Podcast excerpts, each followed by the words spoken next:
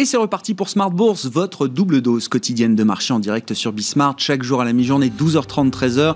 Et le soir, la grande édition, le grand digest de l'information économique, financière et boursière pendant une heure à partir de 18h30. Au sommaire, ce soir, les taux longs qui sont sous surveillance, les euh, taux longs, le 10 ans américain notamment, et par euh, mimétisme, les taux longs européens sont surveillés de près par les investisseurs.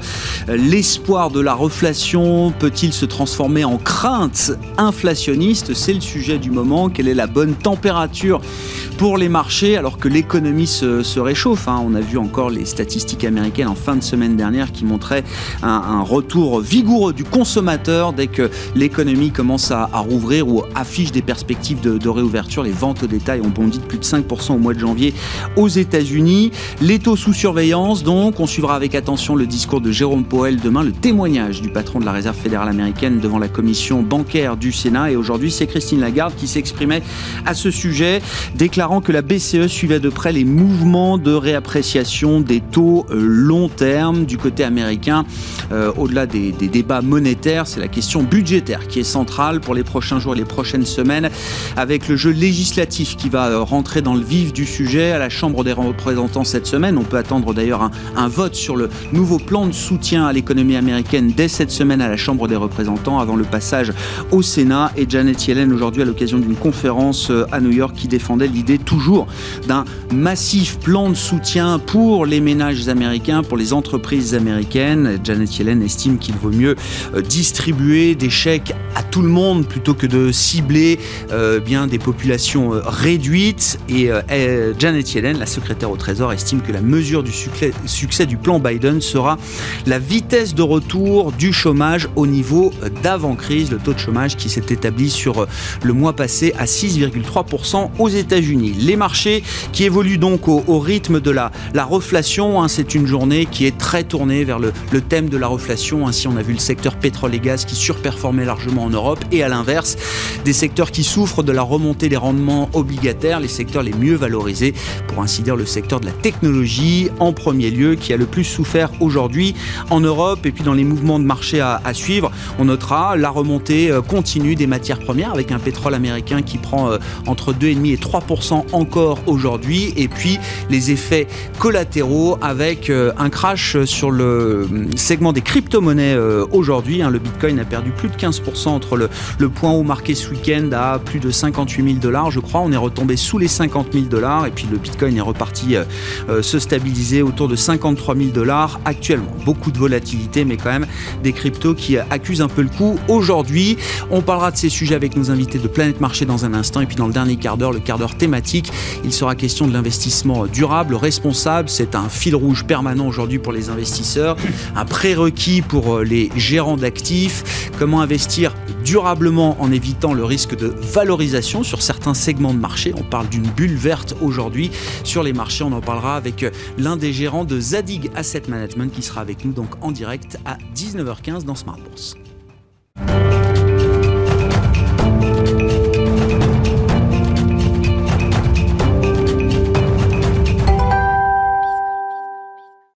Journée marquée encore par le thème de la reflation sur les marchés financiers et les marchés boursiers notamment. Le résumé complet après clôture en Europe, c'est chaque soir avec Nicolas Pagnès depuis la salle de marché de Bourse Directe.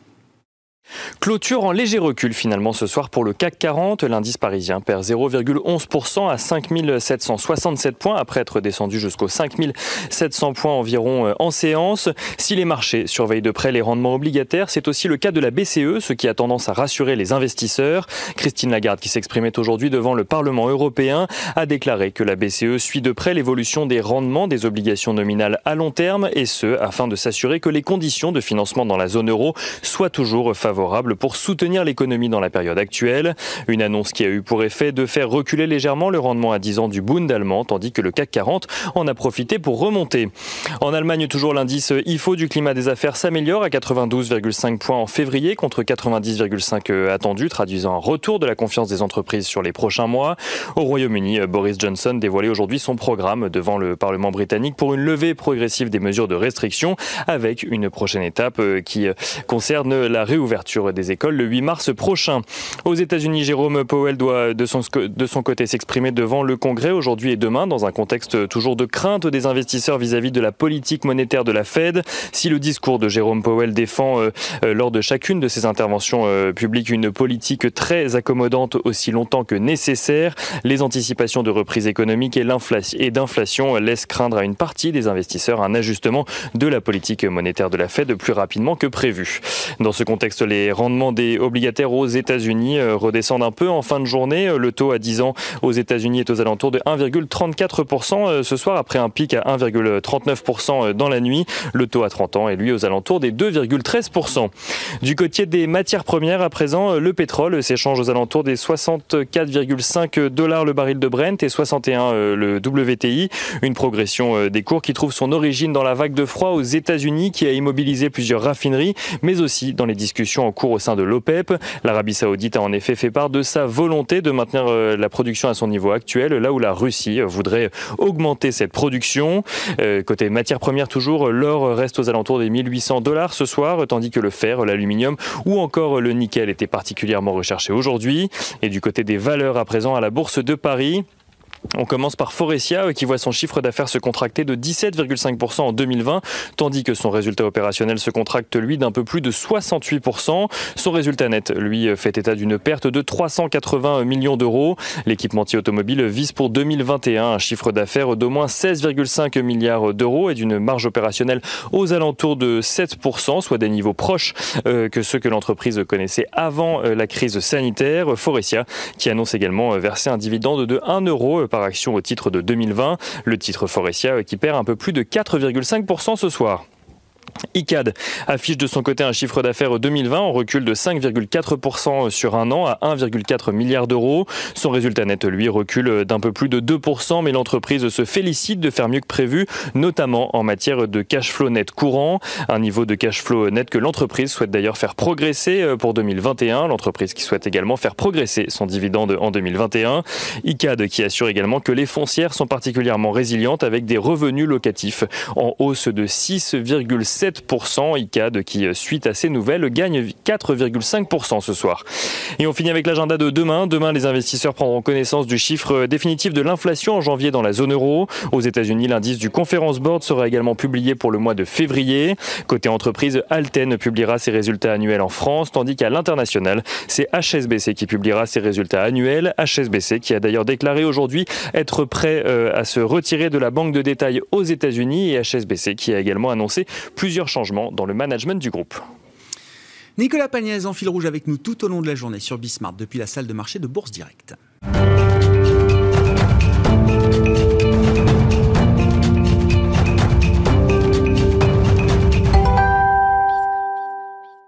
Trois invités avec nous ce soir pour décrypter les mouvements de la planète marché. Benoît Pelloil nous accompagne, stratégiste chez Vega IM. Bonsoir et bienvenue euh, Benoît. Bonsoir Benoît. Julien Kistreber est avec nous également. Bonsoir Julien. Merci d'être là. Vous êtes directeur des investissements de Montségur Finance et à distance, François Collet est également invité euh, de, de Smart Bourse ce soir, gérant obligataire chez DNCA Investments. Bonsoir et bienvenue François. Merci beaucoup d'être euh, d'être avec nous. Le thème de la reflation, ça reste le cœur du sujet aujourd'hui pour les investisseurs. François, je commence avec vous. C'est un thème le thème de la reflation que vous défendez depuis euh, longtemps, depuis plusieurs mois, voire plusieurs trimestres. Et c'est vrai que c'est un, sujet qui semble s'accélérer encore un peu plus. Quand on regarde le niveau des taux longs américains à 10 ans, on a un 10 ans US qui se balade entre 1,35 et 1,40% aujourd'hui. On était tombé à 0,50 au mois d'août dernier, 0,90 en, fin d'année. Et donc, on a le sentiment quand même que cette remontée des rendements obligataires est en train de, s'accélérer. Qu'est-ce qu'on peut dire, François, du, du mouvement récent et de ce qui drive le, mouvement de remontée des taux euh, en ce moment sur les marchés obligataires oui, bonjour Grégoire. Alors effectivement, on a vu euh, une remontée des rendements qui a été assez spectaculaire, euh, qui a pris beaucoup d'investisseurs de cours, puisque depuis le début de l'année, le, 10 ans américain a pris de l'ordre de 40 points de base, ce qui est un mouvement très important sur une courte période de temps, surtout quand on voit les, niveaux desquels, desquels on vient. On avait très peu de volatilité sur les, sur les marchés obligataires au cours, au cours du deuxième semestre de l'année dernière, et puis là, on a un, regain de volatilité. Ce qui est important de, noter, c'est que dans un premier temps, euh, la remontée des rendements qu'on a pu voir euh, à partir euh, du mois d'octobre de l'année dernière était plutôt positive pour, pour l'ensemble des marchés, puisque cette remontée des rendements, c'était une remontée des, des anticipations d'inflation, mais plus exactement un, un, recul des craintes déflationnistes. Et ça, c'était vu comme une très bonne chose. Euh, maintenant que ce recul, quoi qu'il n'y a plus de vraiment de craintes déflationnistes dans, le marché euh, et que l'inflation est revenue, en tout cas pour, pour les États-Unis, c'est pas encore le cas en, zone euro, mais pour les États-Unis à peu près au niveau de l'objectif de la Banque centrale, euh, ce qu'on voit maintenant, c'est que, les hausses de rendement euh, risquent d'être beaucoup plus difficiles à absorber par, euh, les marchés actions et par l'ensemble des marchés d'actifs à risque notamment. Effectivement, donc on a l'espoir de la renflation qui se transforme en, crainte inflationniste pour, euh, pour euh, certaines catégories d'investisseurs. Et, on voit effectivement, alors euh, Benoît Pelloal, si vous voulez embrayer sur le sujet, on voit évidemment que c'est l'alpha et l'oméga, y compris pour les investisseurs mm. actions. Le marché action vibre au rythme des, des taux longs, de l'évolution des, des taux longs et des taux longs américains en premier lieu. Hein. Tout à fait, et je suis assez convaincu que ce sera vraisemblablement le cas pendant l'ensemble de l'année. C'est un débat qui va agiter l'ensemble des marchés pour, pour l'ensemble de l'année. Effectivement, on a évacué les, les, craintes déflationnistes, hein, euh, et on le voit bien, on était dans une phase, on était installé dans une phase où les taux remontaient, et c'était absolument pas un problème pour le marché action.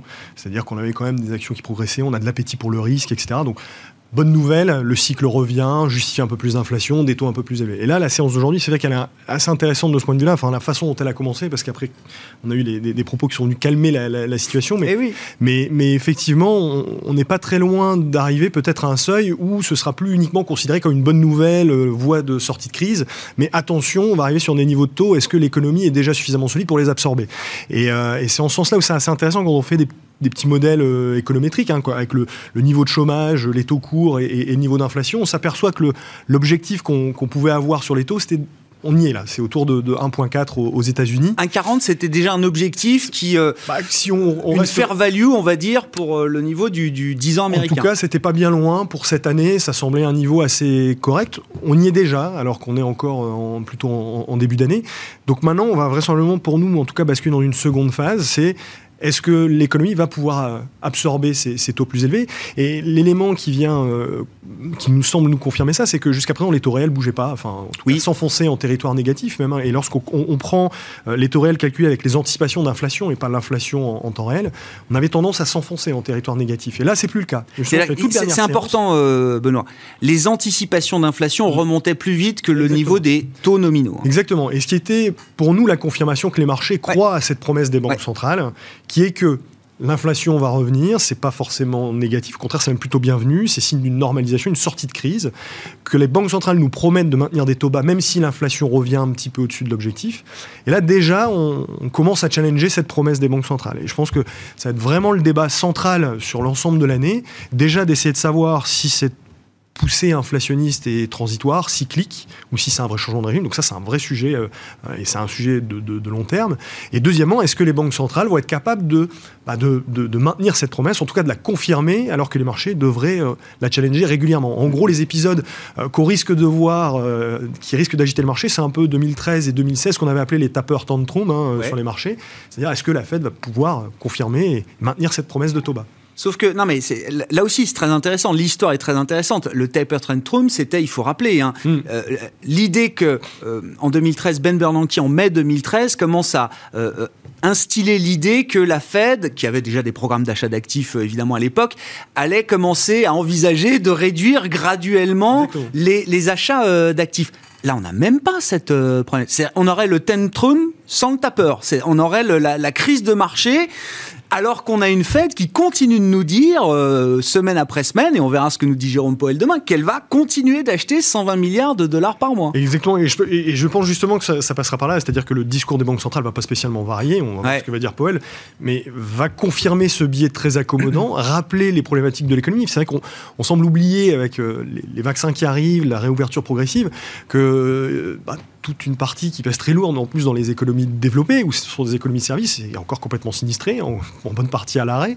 Donc euh, je, pense justement que le discours des banquiers euh, centraux va être, décisif là-dessus. Il faudra régulièrement venir calmer cette situation pour éviter que embraye dans un scénario négatif en tout cas pour les marchés, pour les marchés actifs risqués. Julien, Julien se le, le narratif de reflation, et c'est vrai que François Collet l'évoquait, a, été dans un premier temps euh, positif pour l'ensemble des marchés, y compris pour les marchés euh, actions. C'était une source d'espoir. Euh, l'idée que la croissance et l'inflation allaient donc revenir. Est-ce que c'est encore le cas aujourd'hui? Est-ce qu'on est, ou est-ce qu'on approche d'un point de bascule ou d'un point de rupture peut-être sur les marchés actions ou sur certains pans du marché actions oui, bah, clairement, on l'a vu d'ailleurs sur la séance d'aujourd'hui, hein, les valeurs technologiques qui souffrent un peu plus, puisque les, les, taux longs qui remontent, ça veut dire des taux d'actualisation qui remontent, et quand vous êtes sur des valeurs de croissance, évidemment, l'impact en termes de valorisation est plus significatif. Moi, ce que je, voulais juste ajouter pour compléter aussi, on a une situation aussi où on a des relances budgétaires massives, on n'a peut-être jamais vu aussi. Et l'inquiétude certainement des investisseurs, c'est que bah, les, banques les banquiers centraux en fait soient en retard aujourd'hui. Et quand on voit bah, le, plan, le nouveau plan de Biden qui pourrait arriver de 1900 milliards, plus le plan d'infrastructure de 1900 milliards de plus qui pourrait arriver, Bon, tout ça, évidemment, ça peut avoir des impacts euh, sur, euh, sur, les perspectives d'inflation. Et on avait vu déjà sur le, chèque qui avait été donné par euh, Donald Trump, donc la précédente administration, de 600 dollars. On a vu les chiffres de retail qui vont exploser de 5% sur le mois de janvier. Donc là, on parle de 1400 dollars. Donc ça va encore accélérer cette tendance. Donc on va vraisemblablement avoir un overshoot, un moment un autre sur, sur l'inflation, sachant que les banquiers centraux ont dit ce sera certainement conjoncturel, donc de toute façon on laissera faire. Voilà. Donc avec les risques aussi que les, anticipations d'inflation commencent à augmenter et que le comportement puisse changer aussi. Donc, euh, c'est aussi la crédibilité des banquiers centraux qui, pourrait être en jeu en cours d'année. Euh, donc voilà, donc euh, beaucoup de beaucoup d'incertitudes à ce niveau-là et effectivement autour de 1,5, je pense pas qu'il y ait de, risque majeur sur les marchés actions. Si on commence à passer au-delà de 2%, bon là on commencera à avoir en tout cas de l'impact, voire des réallocations vers vers l'obligataire. Oui, c'est ça. Vous dites au-delà de 1,5, peut-être que le marché obligataire redeviendra. 2, euh, je dirais plutôt. 2, alors à 2, pour donner un peu des ordres de grandeur, hein, à 2% sur le 10 américain, vous dites qu'il y a des investisseurs qui se poseront la question d'allouer de, leur euh, capital plutôt sur le marché obligataire plutôt que sur les marchés actions. Oui, tout à fait, parce que à ce niveau-là, on est, on est quand même dans une situation au final qui. Euh, même si on a masqué tous ces problèmes par des programmes de rachat massif, massif ou des déficits budgétaires colossaux, un moment à un autre, il va falloir euh, payer tout ça. Et d'ailleurs, euh, euh, notre, notre nouvelle secrétaire au Trésor américaine a bien dit que ce plan de relance d'infrastructure se ferait certainement avec une hausse d'impôts. Donc, à un moment à un autre, il faudra payer l'addition, après sous quelle forme. L'inflation est certainement aussi une des solutions. Donc ils ont plutôt intérêt à la laisser partir plus fort que prévu. Voilà, mais il y aura aussi des conséquences à un autre fiscal. Hmm. François Collet, on vous retrouve, un gérant obligataire avec nous euh, chez, chez DNCA, avec nous euh, à distance, toujours sur cette question de, l'inflation. C'était le, sujet, François, effectivement. Vous, vous dites aujourd'hui la, la remontée des rendements obligataires est un peu plus euh, négative peut-être pour les, les marchés actions.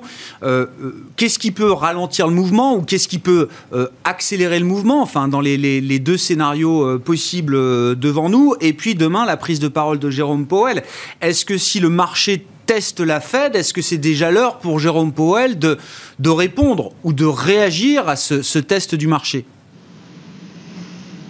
Non, je pense que ça va être euh, sans doute beaucoup trop tôt pour qu'il y ait une réaction de la part de la Fed. Euh, la Fed euh, est assez claire, elle voit les, forces déflationnistes comme encore plus importantes que les forces inflationnistes aujourd'hui.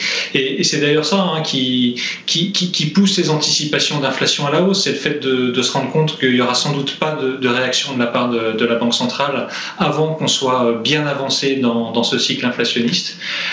donc là-dessus, il n'y a, pas grand-chose à de la, de la, part de la Fed, en tout cas qu'elle siffle la, fin de la récréation rapidement. Euh, c'est plutôt les marchés qui seront en avance, euh, en avance sur la Fed. Si on prend les, chiffres d'inflation euh, et qu'on regarde ce qui s'est passé au cours des derniers mois et ce qui peut se passer au cours des, prochains mois, parce que je pense que c'est là-dessus qu'il faut, qu'il faut se tourner aujourd'hui, les marchés vont scruter les chiffres d'inflation de, près. 2020, finalement, on a vu une augmentation des, prix des biens avec euh, effectivement pendant des années on a eu des prix des biens qui étaient assez déprimés avec une déflation des prix des biens et puis c'était uniquement les prix des services qui, maintenaient l'inflation en, territoire positive. Euh, 2020 on a vu une augmentation de la consommation des biens les, ménages qui ne pouvaient pas aller dépenser au restaurant, qui ne pouvaient pas partir en vacances, eh ben, on dépensait cet argent pour, pour s'acheter une voiture, pour s'acheter un canapé, pour s'acheter un nouveau smartphone. Et ça a fait une pression à la hausse sur, sur les prix de ces biens. Cette, cette, forte demande, cette forte demande de, donc de, de biens consommables commence à, à se, se, matérialiser par des, des hausses de coûts euh, de la part sur pas mal de prix de matières premières. Ça peut être le cas comme euh, les prix du bois, comme le prix de, certains métaux non précieux, euh, comme le prix du, fret maritime également. Et, c'est ça qui fait craindre une, un risque inflationniste à court terme. ce risque inflationniste, si c'est juste une hausse des coûts, il sera jugé comme transitoire de la part de la Fed. ce qui va compter pour la Fed, la vraie inflation, c'est la boucle prix-salaire. Et cette boucle prix-salaire, elle ne sera enclenchée que quand on verra une hausse significative des prix des services, c'est-à-dire euh, bah, finalement euh, une. Vous savez que dans les services, ce qui va compter le plus, ça va être euh, évidemment le, prix des salaires. Et, donc, quand on verra cette hausse des prix des services, on pourra alors avoir une idée que l'inflation est, vraiment en, phase haussière. Nous, on a cette conviction, mais il va sans doute falloir quelques mois avant de, avant de voir cela. Il va sans doute falloir d'attendre que bah, toute l'économie soit réouverte, notamment tout ce qui est lié au, au restaurant, à l'hôtellerie et, au voyage pour euh, voir cette augmentation des prix des services. Et, c'est intéressant, euh, François Zerk. Une fois que les économies seront pleinement rouvertes, enfin l'économie américaine en, l'occurrence, vous dites là, on verra apparaître une inflation beaucoup plus durable, beaucoup plus soutenable que ce qu'on peut imaginer euh, aujourd'hui. Est-ce que ça sous-tend l'idée que l'économie américaine va très vite revenir au plein emploi, François? On est encore à plus de 6% de taux de chômage néanmoins.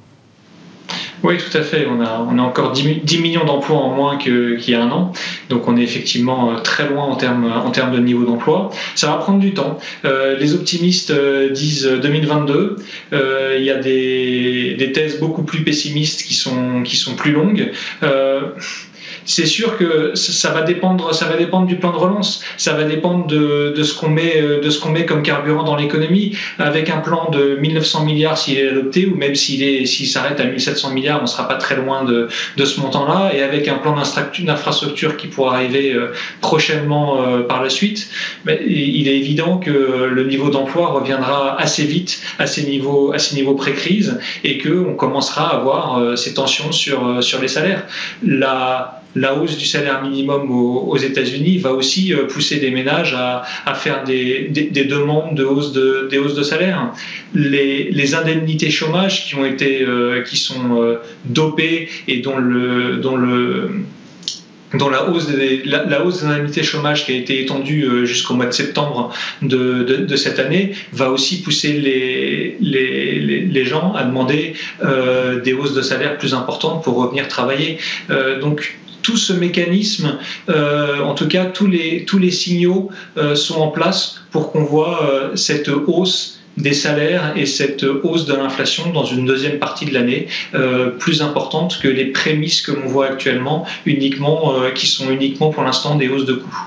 Benoît, Benoît Pelloual, chez Vega IM, quelle, conviction est-ce que vous avez pu à ce stade vous forger sur l'idée d'une inflation hmm. plus durable, euh, euh, au-delà des effets transitoires qu'on comprend bien, hein, matières premières, les effets de base, les goulants d'étranglement qui, euh, qui perdurent aujourd'hui encore dans la chaîne de, de, valeur, dans la chaîne de production, tout ça va pousser à la hausse les prochains chiffres d'inflation, mais si on essaye de regarder au-delà, comment est-ce que vous sous-pesez les, les éléments, plus la pression politique, la pression sociale? Biden a été élu pour euh, réduire les inégalités. Hein. C'est là probablement où il y a la possibilité en réalité d'un changement de régime, même si euh, de notre côté on y croit assez peu. Nous on joue plutôt on va dire une normalisation, mais une normalisation à l'état de fait d'avant la crise. Ah oui, c'est ça. Oui, normalisation qui nous ramènerait au régime de stagnation séculaire euh, non, mais la, précédent. La, poussée inflationniste qui est devant nous, effectivement, on l'a évoqué, est très largement transitoire, des capacités de production plus réduites. Ça, je crois que tout le monde est d'accord. Mais c'est un peu plus spécifique en plus pour cette crise. Hein. C'est pour ça qu'effectivement, le marché risque d'être agité là-dessus, parce qu'il y a des vrais problèmes logistiques qui sont la conséquence de cette crise. Donc ce sera particulièrement euh, ardu, on aura des effets de base importants. Maintenant, on considère, nous, pour qu'il y ait un vrai changement de régime fondamental et pas une simple normalisation au retour d'avant-crise, il faut qu'il y ait un, changement majeur. Et selon nous, ça passe par trois éléments. C'est-à-dire, on met fin à la théorie de l'excès d'épargne par rapport à l'investissement, donc la fin du, saving glut. Donc c'est là où effectivement il y, a une, question, on a stimulé fortement les économies, etc. Nous, on croit assez bien que effectivement l'épargne va se remettre à, à circuler. Elle a été bloquée, mais pour des questions bien spécifiques, des questions mhm. sanitaires. Maintenant, quand on s'aperçoit dans l'histoire, à chaque grande crise de ce type-là, en dépit des programmes de stimulus, même s'ils sont élevés, le comportement des ménages, pendant assez longtemps, a épargné plus. Et on l'a vu en France, hein, très récemment, des stats sont sortis. Hein, les Français euh, considèrent qu'ils vont euh, encore plus épargner cette année que l'année d'avant. Et, euh, même sur la natalité, on le voit, hein, il y a une vraie, de vrais doutes, il y a une perte de confiance sur l'avenir. Et c'est classique de ce type de crise.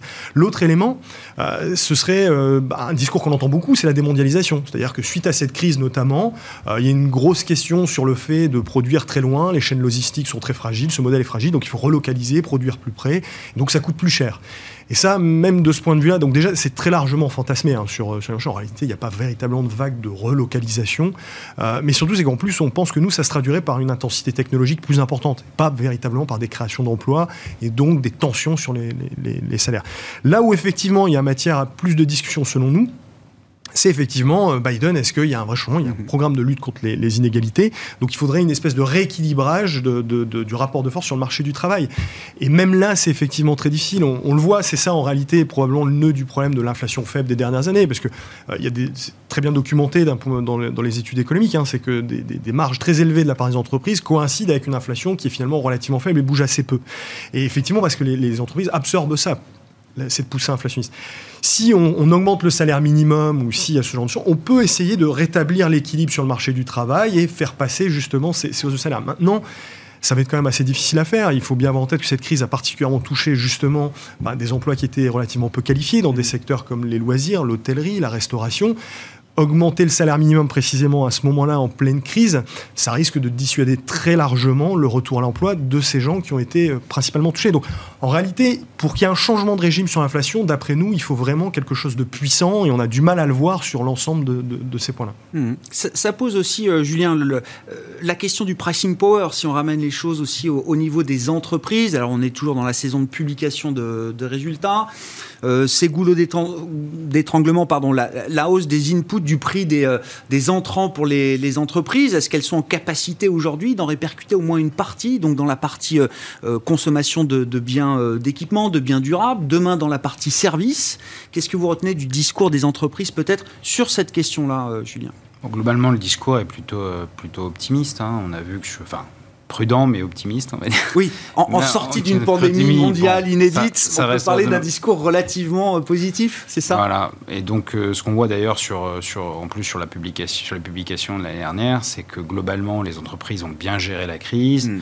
En, termes de gestion du besoin en fonds de roulement, ah on a plutôt une bonne gestion. Donc la génération de cash a été solide. les restructurations, enfin les réductions de coûts ont permis de maintenir des marges à un niveau raisonnable au niveau de la crise qu'on a connue. Donc, euh, donc voilà. Donc, et puis globalement des discours quand même assez, assez, assez optimistes, à part ceux qui sont très touchés par la pandémie évidemment, mais euh, on pense à tous les groupes de luxe évidemment. On a encore vu des chiffres euh, globalement, sauf quelques-uns qui ont été, ça a été un peu plus dur, mais globalement qui ont été très très bons. Euh, des capacités à passer des hausses de prix qui n'ont pas été un énorme sujet finalement. Euh, voilà, donc globalement en tout cas, des entreprises qui ont un discours là-dessus qui était plutôt, plutôt serein sur ces sujets-là et qui étaient plus inquiètes, si on prend le cas de l'automobile, sur l'incapacité à avoir luxe, des pièces. On n'est jamais très inquiet sur la capacité du luxe à augmenter ses prix, mais sur des industries, comme vous le dites, comme l'automobile aujourd'hui, mm. avec le coût des matières premières, la pénurie de composants électroniques euh, également, comment est-ce que ça peut se passer pour cette industrie-là? Pour l'instant, en tout cas, mis à part l'incapacité à produire par manque de pièces, il n'y a pas un discours, en tout cas, inquiet sur, sur la capacité, en, tout cas, à passer, à passer les hausses de prix, euh, sachant qu'encore une fois, on a, on a tous ces plans de soutien massifs, que globalement, ça maintient le, pouvoir d'achat. Euh, si on regarde la output, la output gap euh, aux États-Unis, les plans de relance ont été, pour 2020, compensés largement. Pour 2021, on est deux à trois fois au-dessus de la, de la, perte liée à la crise. Donc, il y a quand même des soutiens qui sont tellement massifs que euh, globalement, euh, même si aux États-Unis on a structurellement des systèmes sociaux moins rassurants, qu'en Europe. Le fait qu'ils aient, qu'ils aient lancé des chèques, etc., pour, pour soutenir tout ça, fait que globalement, le pouvoir d'achat est solide. Et puis, on le disait, l'épargne a explosé. Hein. Quand on regarde l'épargne des ménages sur, sur un an, c'est vrai sur, sur les trois grandes zones, parle de 100% du PIB euh, de, patrimoine euh, en plus. Donc euh, c'est quand même assez massif. Et tout cet argent, en tout cas, devrait revenir en partie, même si je suis d'accord, il y aura il y a évidemment une, tentation d'épargner, une propension à épargner davantage suite à cette crise, mais c'est quand même tellement important que globalement, ça devrait plutôt être solide. Et après, le sujet derrière, évidemment, c'est social parce que cette, ces, politiques, notamment monétaires très agressives, ont permis à ceux qui possèdent, en tout cas, d'avoir encore beaucoup plus via les hausses des prix de l'immobilier, le hausse de prix de certaines actions. Et puis il y a le sujet des, travailleurs aujourd'hui, et c'est un sujet de fond d'ailleurs aux États-Unis depuis longtemps, hein, comment rebalancer euh, euh, les revenus du travail et les revenus du capital. Et donc bah, ça passera aussi certainement par la hausse de fiscalité qui est annoncée sur certaines entreprises, en tout cas qui est voulue par les démocrates. Euh, donc voilà, donc à ce niveau-là, il y, aura, sûrement un, rebalancement à prévoir, et ça pourrait être ça aussi qui pourrait soutenir en tout cas une inflation plus structurelle. Ouais. Bon, euh, sur, euh, la, capacité de réaction des banques centrales, euh, François, qu'est-ce que, qu'est-ce que vous dites? Alors, demain n'est peut-être pas l'urgence immédiate pour, pour Jérôme Poel. On suivra évidemment son témoignage devant la commission bancaire du, du Sénat. Mais Christine Lagarde laisse entendre quand même que la BCE surveille de près aussi la remontée des rendements obligataires en, en Europe. Ce qui est d'ailleurs un point qu'il faut peut-être analyser, François. On parle de l'économie américaine, du risque de surchauffe de l'économie américaine. J'ai l'impression qu'on n'a pas le même discours euh, en Europe. Néanmoins, on a des effets de diffusion sur les marchés obligataires euh, européens. Est-ce que pour l'instant, euh, l'idée d'un 10 ans français qui repasserait positif, est-ce que c'est une bonne nouvelle? Est-ce que ça peut être déjà embêtant à ce stade pour la zone euro? Encore une fois, la petite phrase qui marque les esprits aujourd'hui, c'est celle de Christine Lagarde qui dit que la BCE regarde de près l'évolution des rendements obligataires de long terme sur, sur la partie euro, bien sûr. Oui, oui, oui. Euh, effectivement, euh, les... c'est assez, assez étonnant de voir que euh, la BCE réagit euh, beaucoup plus que la Fed, euh, beaucoup plus rapidement que la Fed à, des hausses de taux, alors qu'elles sont pourtant euh, bien plus petites. Hein. On, parle, on est encore en taux négatif, comme vous le soulignez sur le 10 ans français. c'est pour moi le signe que ces banques centrales vont vouloir continuer à être excessivement accommodantes. elles seront en retard sur le cycle elles ne peuvent pas. Et, finalement, ce qu'on peut voir également, c'est que leur objectif, euh, leur objectif d'inflation, euh, on, vient, on en vient à se demander si c'est pas euh, finalement maintenant un objectif secondaire et si leur objectif primaire c'est pas de maintenir un coût de financement excessivement accommodant pour pour les pour les États. Puisque finalement ce qu'on voit c'est des, taux long terme qui restent excessivement bas en zone euro et on a remonté de, 25 points de base depuis, les points bas et, la Banque centrale s'en émeut déjà. Bon, ben, qu'est-ce qu'elle nous dit, la, Banque centrale européenne? C'est qu'elle euh, est là pour euh, maintenir des conditions de financement les plus accommodantes possibles pour les trésors. Et, ça, euh, indépendamment finalement du, niveau de l'inflation. On en est très loin. On est aujourd'hui, même si on a eu des chiffres d'inflation un peu plus hauts en, zone euro pour l'instant, on est à 1,2% d'inflation sur l'inflation sous-jacente en zone euro. Euh, on a énormément de place avant que la Banque centrale commence à, à, s'émouvoir du fait que, l'inflation soit trop haute. Donc clairement, euh, maintien de politique monétaire excessivement accommodante et, la Banque centrale fera tout ce qui est en son pouvoir pour empêcher les, taux long terme de remonter en zone euro. En tout cas, ce sera peut-être un petit peu moins le cas aux États-Unis parce que l'inflation et les anticipations d'inflation sont déjà au niveau de, l'objectif de la Fed. Néanmoins, on devrait continuer d'avoir euh, les banques centrales qui seront, qui seront là pour soutenir le marché. Mais, mais concrètement, ça veut dire quoi, euh, François? Ça veut dire, maintenir en l'état euh, la, politique monétaire, le réglage de la politique monétaire, est-ce que c'est suffisant? Est-ce qu'il faut se préparer à des banques centrales qui seraient obligées d'ajouter encore ou, des outils ou de, de l'ampleur dans leur programme si jamais le, le marché était trop, trop en avance d'une certaine manière? Alors, elles ont plus grand chose, euh, elles ont plus grand chose dans leur besace. Hein. Les, banques centrales, elles ont déployé euh, finalement quasiment l'intégralité de leur arsenal. Euh, je pense que la banque centrale qui était le plus en avance de ce côté-là, c'est la banque du Japon, et on a bien pu voir que bah, finalement, avec la crise, sanitaire de l'année dernière, c'est la banque centrale qui a eu le moins de, possibilités de, de quoi qu'il n'avait plus de munitions. Et donc, on est plutôt dans le discours, dans le, fait de d'empêcher la, hausse des anticipations de, resserrement monétaire, c'est-à-dire en grosso modo le marché anticipe que la, Banque centrale va rester très accommodante pendant deux ans à peu près ou trois ans à peu près, parce qu'elle va essayer de faire, c'est de, rallonger cet horizon de temps et de dire non non, c'est pas pendant deux ou trois ans que je vais rester excessivement accommodante, c'est pendant trois ans, quatre ans, cinq ans, finalement avec un langage codé pour les pour les investisseurs.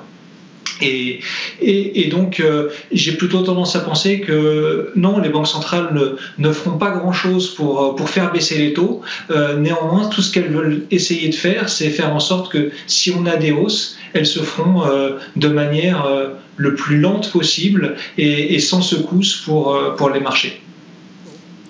Votre, votre sentiment par rapport à ça, euh, Benoît, euh, chez, chez VGIM, est-ce que ça peut se faire effectivement de manière douce, euh, graduelle, ce que tout le monde souhaite, mais ce qui n'arrive pas toujours sur les marchés? C'est vrai que dans les faits, Vous parliez tout à l'heure du, du, risque de taper tantrum. C'est quoi l'arme des banques centrales si jamais il faut vraiment gérer un, un gros stress de marché sur l'obligataire? On parle des, des, taux et des taux longs notamment. Si jamais il faut réagir, intervenir et aller au-delà de la simple parole et du simple discours. Ah bah, c'est de contrôler complètement la courbe des taux. C'est ce qui est, fait au Japon. Et c'est, c'est, un outil qui est quand même très très puissant hein, en réalité, parce que et, c'est, pour cette raison que cette promesse des banques centrales est extrêmement importante dans ses conséquences pour les marchés. C'est-à-dire que oui, elles vont vraisemblablement entretenir l'idée qu'elles peuvent se montrer encore plus accommodantes, c'est vraisemblablement ce qu'elles vont faire. Parce que l'objectif, en réalité, et je suis tout à fait d'accord avec ce qui vient d'être évoqué, c'est de, d'éviter un à-coup trop important sur les taux. C'est pour ça, probablement, qu'il y aura une tendance à réagir assez rapidement, en réalité, dans le discours. Parce qu'en réalité, le, la masse d'obligations qui a été émise, qui est détenue dans les portefeuilles, un changement brutal mm-hmm. sur les taux aurait des conséquences qui seraient potentiellement euh, catastrophiques hein, pour, pour, pour, les gens qui détiennent mm-hmm. ces obligations. Donc, le, ça revient bien à cette idée que le risque risque associé à une politique toujours plus accommodante est bien inférieur au risque de se montrer un peu, un peu moins accommodant. Donc je pense qu'on va rester là-dedans, justement, parce qu'il faut continuer de soutenir cette reprise, il faut continuer d'aider au financement euh, des États. Et donc on va avoir un équilibre vraisemblablement qui va inciter justement à entretenir euh, les valorisations, notamment des actifs risqués. En réalité, je pense que les banques centrales réagiront au moins dans le discours, laisseront planer cette possibilité de, ben, complètement contrôler la courbe, dans la possibilité de dire bon, ben, les taux réels resteront bas et vont nourrir les valorisations des actifs risqués. Mhm. Quand Christine Lagarde dit on, surveille le niveau des, euh, des rendements obligataires mhm. nominaux de long terme, des, des, taux, des taux longs.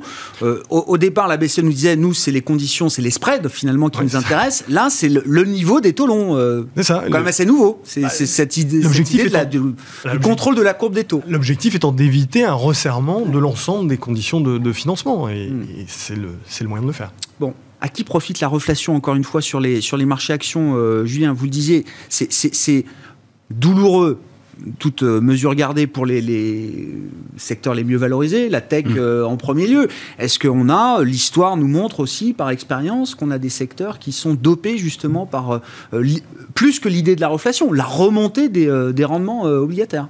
Je, vais juste rajouter une chose par rapport à ce qu'on disait, euh, ce qu'on disait précédemment, c'est qu'aussi la, BCE n'a pas le choix parce que les dépenses budgétaires qui ont été enclenchées en Europe sont nettement insuffisantes par rapport à ce qu'il aurait fallu faire, en tout cas par rapport à ce qu'on a aux États-Unis.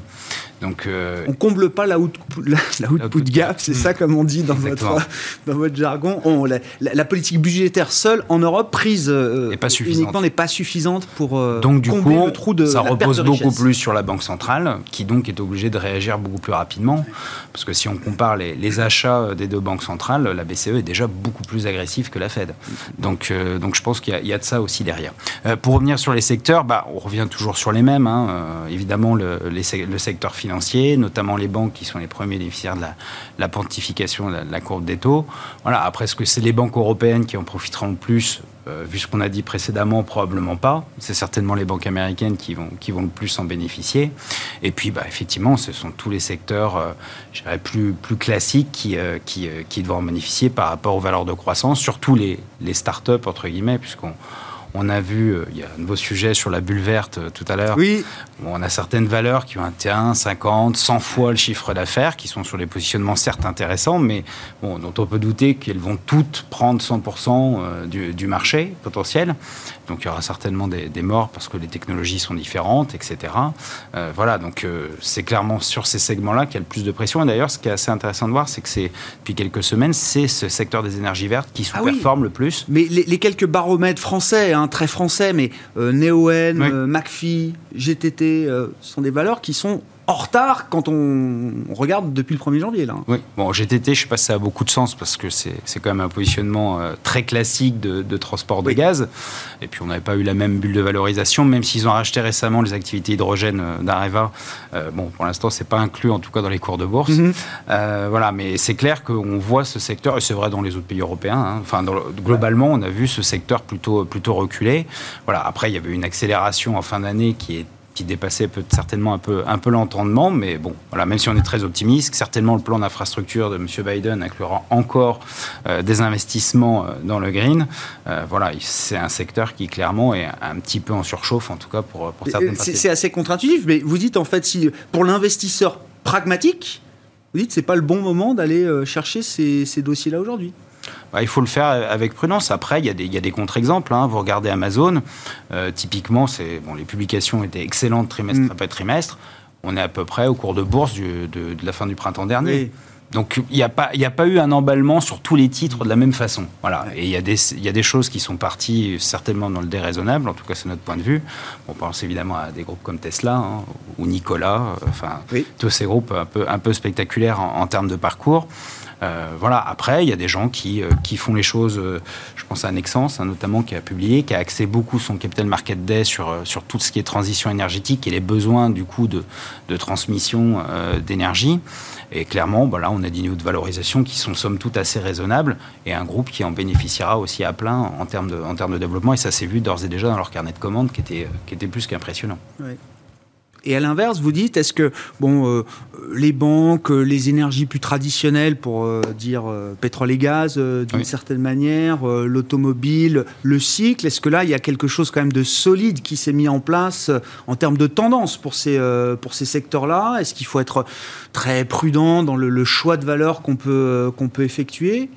Bah, je pense qu'il faut être prudent quand même, notamment si on prend l'industrie minière, par exemple. Non, mais si on prend l'industrie minière, on a quand même des prix sur le minerai de fer qui sont euh, très très élevés, oui. puisque c'est soutenable. Bon, on sait que c'est un marché très oligopolistique, donc leur capacité de tenir les prix est élevée, mais bon, on est quand même sur, sur des records. Euh, on, a, euh, on a globalement des signes quand même d'un peu de surchauffe. Hein. Même si vous regardez le, par exemple le, résident, les prix du résidentiel américain, oui. on est sur des niveaux plus hauts ever. On est 20-30% au-dessus des prix qu'on avait en 2007. Ça peut s'expliquer avec la valeur temps, mais, mais quand même, on est plutôt sur des niveaux qui sont assez élevé d'une manière générale. Donc, euh, mais, mais certainement que ça va se poursuivre, puisque comme on le disait avant, les banques centrales n'ont d'autres options, en tout cas, que de continuer à pousser le cycle au maximum.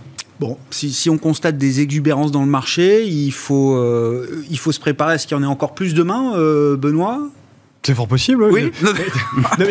justement, c'est là où c'est un peu différent. Enfin, d'après nous, hein, ce qu'on a essayé de faire, c'est, par exemple, il ne faut pas oublier que la séance d'aujourd'hui est peut-être un peu particulière de, voir la tech souffrir mm. euh, cette séance-là, mais la tech s'accommodait parfaitement des hausses de taux euh, des séances précédentes. Et, euh, et, justement, c'est là où c'est intéressant, c'est que en réalité, c'est pas véritablement, à notre sens, une vraie rotation value, etc. On achèterait les choses parce qu'elles sont des côtés en réalité. Non, non, c'est de l'appétit pour le cycle en réalité qu'on a vu et il ne faut pas oublier que même au sein des, des, des, valeurs de croissance, bah, c'est pas que des trucs euh, super défensifs qui profitent des taux bas. En mhm. réalité, il y a plein de choses qui sont corrélées positivement au niveau des taux d'intérêt. C'est juste qu'il faut venir sélectionner bah, effectivement des business models qui sont peut-être un peu moins emblématiques de, du confinement, de, cette, de ces, valeurs de qualité euh, euh, qui coûtent très cher, mais de revenir sur des choses un peu plus tiltées, tiltées cycliques. Donc c'est pour ça que voilà, au sein des valeurs technologiques, revenir à des segments un peu plus traditionnels, un peu moins emblématiques du confinement. Euh, sur les valeurs industrielles, il y a encore plein de choses à faire. C'est quoi un segment traditionnel dans la tech euh, Je pense à la cybersécurité. Euh, typiquement, c'est déjà un peu plus, c'est déjà un peu plus lié au cycle, etc. Je pense à la robotique, typiquement, plus que sur les loisirs en ligne ou les réseaux sociaux. Voilà, c'est. Je pense que ce, ce type de segment-là, c'est pas parce que les taux vont remonter qu'ils vont forcément souffrir. Au contraire, c'est de l'appétit pour le cycle des taux plus élevés. Et tant que c'est interprété comme ça par les marchés, ce type de secteur, pour nous, est de nature à en profiter. Et, d'ailleurs, ce qui est intéressant, c'est qu'on voit les, valeurs dites bond proxy, donc euh, bah, obligataires qualité, euh, comme Rekit, comme Unilever, qui ont fortement corrigé par rapport à leur point haut. Unilever, on est revenu à 4% de rendement aujourd'hui. Donc on voit que sur ces secteurs-là qui, sont euh, qui sont considérés comme une approximation donc, du marché obligataire, on a plutôt eu des corrections assez significatives. Un Rekit, on est à moins 26% euh, typiquement. Donc euh, il y, a, y, a, des rotations déjà qui ont été mises en place sur ces, sur ces classes d'actifs aussi. Mmh, mmh. Bon, du point de vue du marché obligataire, peut-être pour conclure avec vous, François, donc l'idée c'est toujours de se positionner pour une poursuite de la remontée de l'inflation, en tout cas des prix d'inflation dans le, dans le, dans le marché. Euh, comment est-ce qu'on joue également ce thème de l'inflation sur votre partie, sur votre univers d'investissement, euh, François?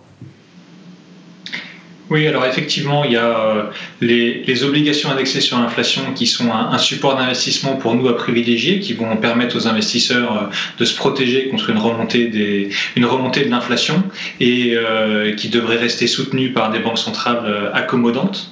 ça, c'est la première chose. Et puis la deuxième chose, c'est au, niveau des devises, il y a des choses importantes à faire également travailler sur les devises asiatiques euh, qui ont, euh, dont, les, dont les rendements sont beaucoup plus attractifs que les rendements des devises de, de nos pays. Euh, vous avez également des excédents de, de balance commerciale qui sont très positifs et très favorables à, à, ces, à ces économies. Et donc des devises qui sont vraiment sous-valorisées, il, il, nous semble aujourd'hui, et qui devraient profiter, et ça c'est un trend de, de long terme, de, de l'appréciation des, ou de, de, la montée en puissance de, l'économie asiatique euh, au, au, sein de l'économie mondiale. Et puis le dernier point qu'on peut, qu'on peut citer, ça va être euh, les, les, pays émergents exportateurs de matières premières qui devraient également euh, bénéficier de, de, ce thème, de, ce, de ce thème de la reflation, il nous semble, au cours des, des prochains mois. Merci beaucoup, messieurs. Merci d'avoir passé 40 minutes avec nous pour euh, décrypter, analyser les mouvements de marché du moment. Benoît Pelloil était à, nos côtés, stratégiste chez Vega IM. Julien Kistrebert, le directeur des investissements de Montségur Finance. Et François Collet, gérant obligataire chez DNCA Investments.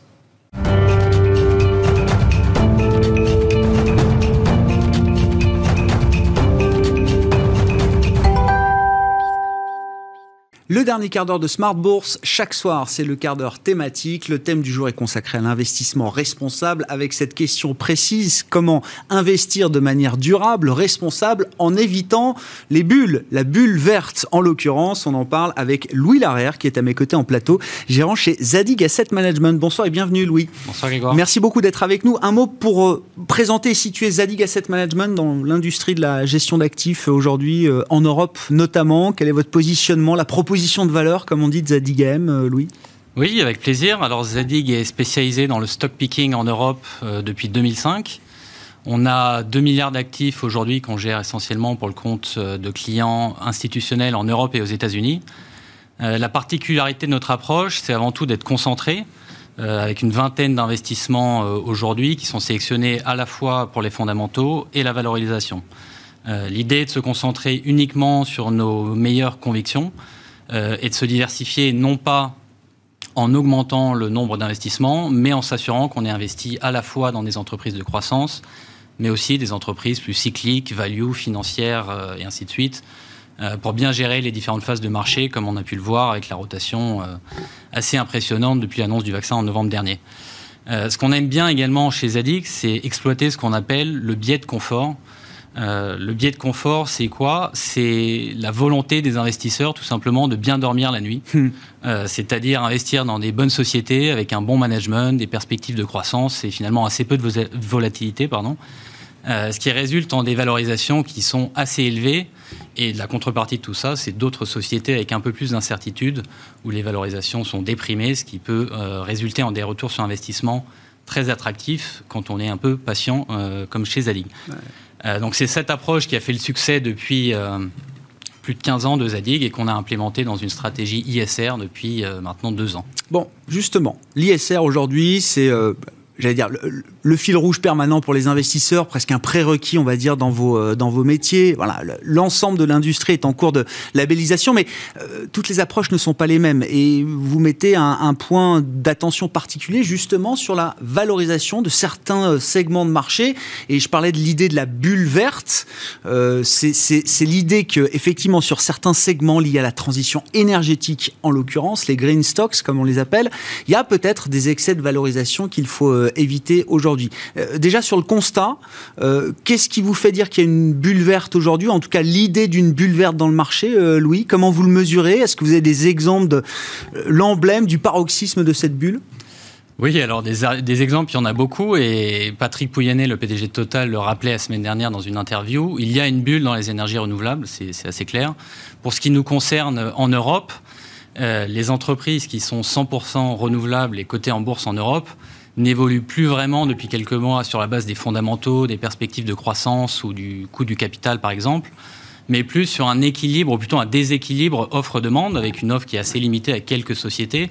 Euh, je vous entendais parler de Neoen tout à l'heure, c'en est une en France, mais d'autres comme Voltalia, Scatec et ainsi de suite, ont beaucoup évolué euh, grâce à la gestion passive euh, depuis quelques mois qui a tiré à la hausse des, cours de bourse qui avaient des liquidités parfois assez limitées. Euh, donc c'est un secteur euh, sur lequel on est assez prudent en ce moment. D'ailleurs, on voit bien depuis quelques semaines où on parle de nouvelles contraintes de liquidité dans ces ETF, euh, notamment le clean energy aux États-Unis, que les cours de bourse repartent complètement à l'envers, et, c'est le cas effectivement de Neoen depuis quelques semaines. un autre secteur qui est intéressant, c'est l'automobile, à une échelle un peu plus globale. On voit bien qu'il y a une dichotomie assez impressionnante entre le nouveau monde, le pur électrique, et l'ancien monde qui sont les vieilles marques euh, qu'on connaît bien en Europe, puisqu'on n'a pas beaucoup de marques 100% électriques. Je ne vais pas revenir sur le cas de Tesla parce que je pense qu'on en a assez parlé, mais l'exemple de NIO en Chine est assez, euh, assez flagrant et impressionnant. Je ne sais pas si vous connaissez la société, ça a été créé en 2014, 100% électrique et uniquement trois modèles hmm. euh, sur le marché aujourd'hui. Pour vous donner une idée des chiffres, NIO a vendu en 2020 40 000 voitures. C'est ce que vend le groupe Volkswagen en 36 heures. Mhm. Euh, et pour autant, les valorisations sont assez similaires à 100 milliards de dollars. Pour un groupe euh, chinois qui est encore uniquement chinois, et Volkswagen qui a des marques historiques comme Porsche ou Audi que, vous connaissez. Et ça vous dit, on peut se raconter toutes les histoires qu'on veut sur ces nouveaux modèles, euh, le côté 100% électrique, peut-être que c'est autre chose qu'on valorise à travers ces groupes. Vous dites à un moment quand même, non, c'est excessif. Absolument. Oui, complètement excessif. c'est complètement euh, excessif. complètement excessif. Et donc, on est très prudent sur tous ces sujets-là. On préfère se concentrer sur une stratégie d'investissement responsable à un prix raisonnable. Ben, vous allez nous dire effectivement comment on trouve ce Graal de la croissance euh, durable à prix, euh, à prix raisonnable. Mais juste encore un point, parce que vous mettez en avant aussi les, les limites de, de, de l'ESG, en tout cas de l'ESG comme filtre unique pour des investisseurs aujourd'hui qui sont attirés par euh, évidemment cette question de l'investissement durable et, soutenable. Il y a un sujet de, critères, presque de normes derrière aujourd'hui euh, ce, segment de l'investissement responsable. Euh, Louis? Oui, alors c'est un point qu'on relève souvent. C'est vrai que quand on pense... Alors, le point de départ, c'est que l'ESG, c'est très bien. C'est très bien que de plus en plus d'investisseurs s'y intéressent. mais il y a néanmoins des choses à avoir en tête. La première, c'est qu'être bon en ESG, ça ne veut pas dire être, euh, euh, avoir un impact positif sur le développement durable. Euh, je vous donne un exemple. On peut être très bien noté en ESG, double A par exemple, c'est la deuxième meilleure note possible, tout en fabriquant des tanks et des missiles. C'est le cas de BAE Systems au Royaume-Uni. Donc ESG et développement durable sont deux choses vraiment différentes. La deuxième chose, c'est euh, les, agences de notation qui ont tendance à être en désaccord entre elles assez fréquemment. Dans près de la moitié des cas, elles ne sont pas d'accord sur quelle note attribuer à une même entreprise. Donc il faut vraiment aller au-delà de la notation pure et simple et regarder les données brutes sous-jacentes euh, qui permettent de voir l'évolution des différents critères sur l'environnement, euh, les aspects sociaux et la gouvernance de l'entreprise. Bon, justement, comment est-ce que vous avez construit chez, chez Zadig AM votre approche pour euh, arriver à investir durablement, euh, chercher une croissance durable à prix raisonnable? Et euh, quels sont les exemples de conviction que vous pouvez porter en ce sens, Louis? Oui, absolument. Alors l'idée de notre stratégie SR, c'est de garder l'ADN de Zadig, donc d'être diversifié et pas uniquement sur des thèmes de qualité ou de croissance. Donc on s'oblige à regarder des entreprises plus cycliques ou plus délaissées par le marché. Il y a trois grands cas de figure qui sont intéressants pour nous. Le premier, c'est les entreprises qui sont mal comprises par le marché ou par les agences de notation ESG. En général, c'est plutôt les small et mid cap euh, qui ont un peu moins de ressources en interne pour communiquer de façon efficace avec les agences d'un côté et le marché de l'autre euh, sur tous ces sujets euh, d'ESG. C'est le cas de SPI, par exemple, qui était assez délaissé malgré une exposition aux objectifs de développement durable assez, assez importante, à près de deux tiers du chiffre d'affaires. L'autre cas de figure qui nous intéresse, c'est les grands acteurs du développement durable ou de la transition énergétique qui sont délaissés euh, temporairement, parfois par le marché. C'est un peu ce que j'évoquais tout à l'heure avec mm. le biais de confort. C'est le cas de Veolia, qui aujourd'hui est euh, valorisé un quart de moins qu'il ne l'était il y a un an avant le Covid, euh, alors que toutes les annonces du Green Deal vont plutôt dans le sens de l'économie circulaire, du traitement des déchets, de l'eau et de tous ces sujets-là. La raison principale, selon nous, c'est la saga avec Suez, mm. dont vous avez sans doute parlé et qui rajoute une dimension d'incertitude et une dimension politique au cas d'investissement qui est assez simple à l'origine et donc ça fait fuir euh, une certaine partie des investisseurs. Mais ce nuage-là se dissipera un jour, vous dites, chez Veolia c'est ce qu'on pense. On pense que, cette transaction a, beaucoup de sens, qu'elle finira par aboutir et que euh, elle a, en fait, elle a du sens pour tout le monde, sauf évidemment l'équipe dirigeante de Suez qui fait tout ce qu'elle peut pour la bloquer. Enfin, un troisième. Euh, un troisième cas de figure qui est très intéressant, et je conclurai là-dessus, c'est les entreprises qui sont en pleine transformation vers des métiers plus durables. C'est le cas de Stora Enso, une société finlandaise dans laquelle on a investi. Euh, c'est la plus vieille entreprise à responsabilité limitée dans le monde. Ses origines euh, remontent au XIIIe siècle en Suède. C'était une mine de cuivre euh, à l'époque. au début des années 2000, c'était un des plus gros producteurs de papier dans le monde, donc pas vraiment très green. Euh, et aujourd'hui, c'est un des plus gros propriétaires de forêts, d'une part, euh, plus de 7 milliards d'actifs, 3 millions et demi de tonnes de CO2 qui sont absorbées grâce aux forêts euh, chaque année et une activité de recyclage qui est euh, d'emballage pardon, mmh. qui est recyclable et bien plus écologique que le plastique et le verre qui sont ses concurrents principaux. Donc il y a beaucoup de cas de figure possibles pour investir de façon durable sans payer nécessairement des multiples complètement euh, dérisoires. Et ça, ça nécessite, euh, Louis, là dans l'idée, le, projet industriel de Zadig, d'avoir des modèles d'analyse propriétaires, comme on dit, Louis? Oui, absolument. Toute, la, toute, la, recherche est faite en interne, que ça soit du côté euh, purement financier, mais aussi de l'analyse de ces critères ESG et de l'exposition aux objectifs de développement durable. Bon, et les critères ESG vont, euh, comment dire, ces ratings ESG, vous dites, euh, ça, ça, va, ça va rester quand même un biais de marché important ou est-ce que les investisseurs vont réussir justement à peut-être s'approprier de manière un peu différente, plus flexible aussi ces, ces critères-là? Alors je pense que déjà la taxonomie européenne qu'on attend euh, avec impatience et qui devrait, euh, alors on a déjà un premier draft mais qui devrait être mise en place l'année prochaine, va aider un peu les investisseurs à regarder au-delà des simples ratings ESG et à mhm. considérer un peu les, sociétés euh, en fonction de leur activité parce que les, les notations ESG ne prennent vraiment pas en compte l'impact des produits et des services que vend une société sur le développement durable, l'environnement, la société au sens large. Donc cette taxonomie va aller euh, dans cette direction et je pense que c'est un premier pas important. La, nomenclature, hein, c'est ça effectivement de ce qui est green, ce qui l'est moins, ce qui ne l'est pas du tout et tout ça décidé au, niveau européen. Merci beaucoup Louis. Louis Larère qui était avec nous dans ce quart d'heure thématique de Smart Bourse ce soir, gérant chez Zadig Asset Management. Ainsi se termine cette émission. On se retrouve demain en direct à 12h30 sur Bismart.